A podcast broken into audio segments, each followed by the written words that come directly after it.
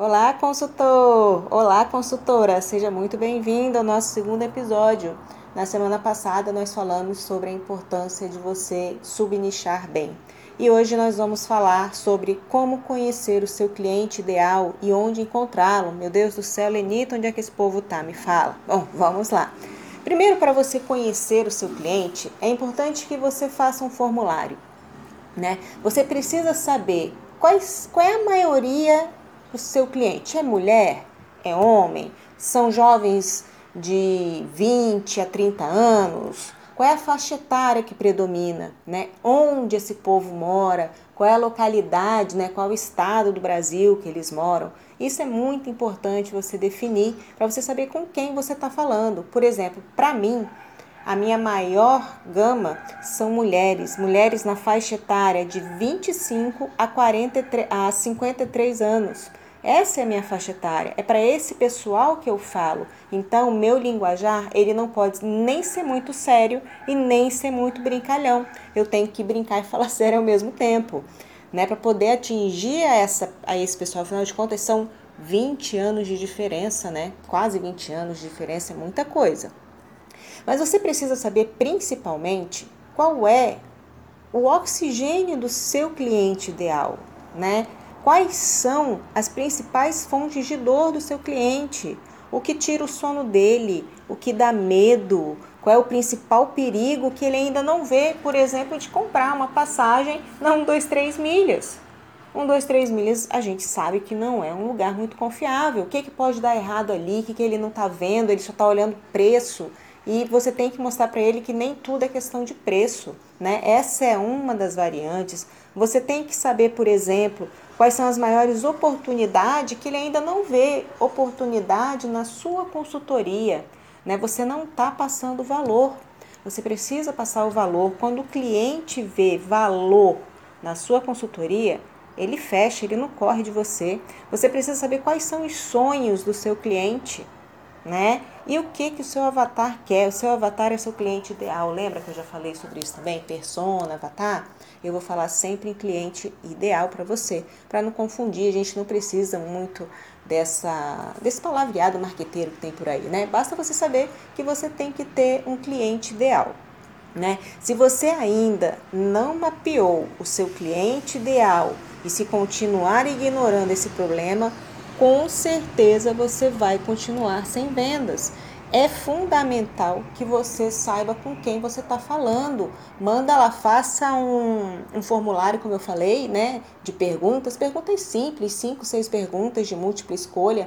Faz lá no Google Forms e manda para os seus clientes. A Lenita não tem nenhum cliente. Bom, se você tem um Instagram, se você tem lá 100 pessoas, você tem 100 oportunidades de saber com quem você está falando. Você manda individualmente. Chega lá e fala: Olha, eu estou fazendo uma pesquisa aqui para poder saber o que, que eu posto melhor, é, como é que eu posso te ajudar melhor. E manda o formulário. A maioria, olha, isso é matemática pura, tá? A cada, de cada 100 pelo menos 10% responde um formulário. Isso é matemática pura, isso acontece. Então, aí você já tem informação para você. Né? Não é porque você nunca fez nenhuma venda que você não sabe.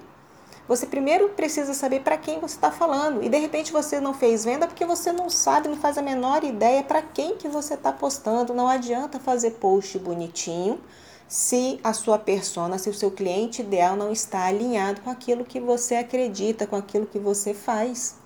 Então, para tudo que você está fazendo, vai lá no Google Forms, utilize aquele espaço, faça as perguntas que eu já te falei anteriormente e mande para o pessoal do seu Instagram. É simples, é fácil, não é vergonhoso não, todo mundo faz isso. Eu antes de ter cliente eu fiz eu fiz isso, eu não tinha um cliente no, no Instagram, como é que eu ia saber para quem que eu estava falando?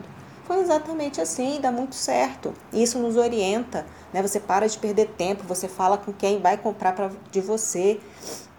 Né? Então, outra coisa que eu vou falar para você, não fique usando muitos jargões profissionais. Nós do turismo, a gente tem essa mania feia de querer falar em OTAs, de querer falar em stop over, open jaw. O seu cliente não quer saber disso, a não ser que você venda curso. Se não for o caso de vender curso, se o seu caso for consultoria, montar roteiro, você não tem que falar coisas difíceis. Se você fala difícil, o cliente foge, porque o cliente não vai saber do que se trata. Né? Outro erro também que eu vejo, você ensinar o seu cliente como viajar. Se você quer prestar uma consultoria de viagem, você não tem que ensinar como viajar. Você tem que mostrar para ele que você tem o um conhecimento e que você sabe como fazer uma viagem incrível gastando um terço ou metade do valor, 50% do valor que ele gastaria, né? Mas se o seu público for de cursos, né, você quer vender cursos, tudo bem, não tem problema. Mas se esse não for seu foco, não use mais isso, tá bom? Porque quem domina um assunto fala de forma simplificada. Quem fala de forma simplificada atende a necessidade do outro. O outro é mais fácil de entender. Nem todo mundo, gente, tem uma inteligência muito avançada, nem todo mundo estudou muito nem todo mundo tem o grau da sua inteligência, o grau da sua instrução. Tem que pensar nisso, você tem que falar para que todo para que uma criança de 5 anos entenda. Se você falar for claro, for simples, uma criança de 5 anos entender, você está apto a fazer divulgar a sua consultoria, tá bom? Uma coisa também que você tem que ter na sua cabeça é o seguinte: cliente chato é cliente caro. Demita. Fala que você não vai fazer. Gente, nada pior nesse mundo do que um cliente chato. Aquele cliente chato, nada vai estar tá bom nunca. Você vai perder seu tempo, você vai perder sua paciência, vai perder sua saúde. Você viu o cliente é chato, fala: olha, eu realmente não consigo te atender. Ou seja, esse cliente não é para você. É como eu costumo falar: quem escolhe o cliente é você, não é o cliente que te escolhe, tá? Então, uma coisa, outra coisa também muito fundamental para você conhecer o seu cliente é utilizar a escutativa. Na escutativa você entende a real necessidade dele, né? E você tem que explicar quantas vezes for necessário sobre a sua consultoria, como funciona, quais são os benefícios, como é que vai ser pago, Sabe, você tem que deixar tudo muito claro. Não dá para ser omisso, não dá para ser nas entrelinhas. Quando você vende sua consultoria, você tem que falar exatamente o que a pessoa vai receber, como vai receber. Não é? Você tem que alinhar as expectativas, tanto sua como do cliente. O cliente não pode comprar de você achando que você vai conseguir resolver um pipinão se você acha que não dá conta. Se você tem certeza que você consegue ajudar o seu cliente se houver qualquer problema, você tem que deixar isso claro. Se você vê que tem coisas que você não vai conseguir resolver, você também tem que deixar claro. Honestidade é a base de tudo, é a base de qualquer relação, não é? Então, é... vamos lá.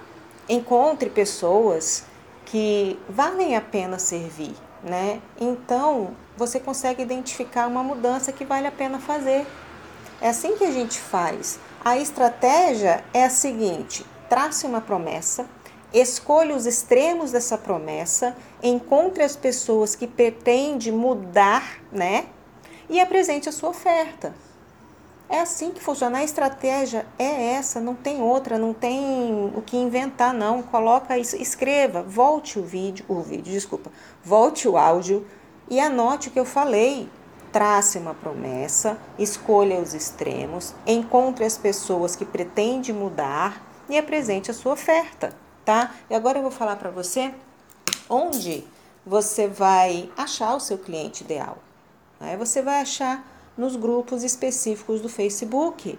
Lá nesses grupos você vai fazer o quê? Você vai oferecer ajuda, você vai resolver os problemas, você não vai anunciar a sua consultoria, você não vai falar que tem um projetinho. Você está lá para servir. É servindo que o cliente sabe que você entende, que você pode ajudar. Os grupos de WhatsApp não são para venda de nada são para ajudar quem está lá e resolver os problemas. Quando você faz isso, automaticamente as pessoas te procuram, automaticamente elas querem fechar com você, tá bom? Outra forma, você pode encontrar o cliente é patrocinando com os públicos quentes e frios. Tem lá, quando você faz o patrocínio, né, a, a sua, o seu post patrocinado, você pode escolher para quem, para quem é esse post. Para os públicos quentes e frios, ou então para os lookalike. Se você não está entendendo o que eu estou falando, é hora de você começar a ver e a ler e assistir alguns vídeos sobre tráfego pago, não é? E tem alguns portais também, é, tipo Hotmart, Monetiza, que você pode deixar lá a sua consultoria para venda. Muita gente tem conseguido vender ali, muita gente. Então, essas coisas fáceis e simples, não tem que complicar. Você não precisa complicar algo que é fácil, que é simples. Basta que você tome o caminho certo, tá bom? Então, nos ouvimos então na nossa no nosso próximo podcast. Qualquer dúvida, me chama aqui que eu tô para isso, tá bom? Tchau, tchau.